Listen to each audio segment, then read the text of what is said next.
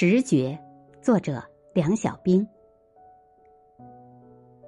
我父亲十六岁就参加八路军，我见过他当时拍摄的照片，脚旁有盆花，父亲的抽屉里有手枪，餐桌上他用坚硬的牙齿撬开瓶酒瓶盖，为了一本我不该看的书，父亲粗暴的对我动了拳头。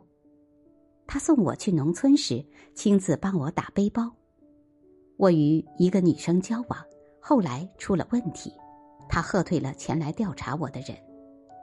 夏天，他的衣领依旧扣得很紧。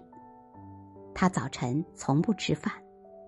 这一切大概可以构成我眼中的父亲形象，但这些并不能唤起我真正的艺术直觉。一次，父亲生病，我哥哥的手在父亲的额前来回搓揉。我为此感到惊奇，甚至在父亲用拳头对待我时，我都没这么惊异。我有生以来第一次看见别人的手在父亲头上停留。我也知道，父亲倒霉的时候，大学生们的巴掌、木棍也曾在他的头顶、面容上逗留过。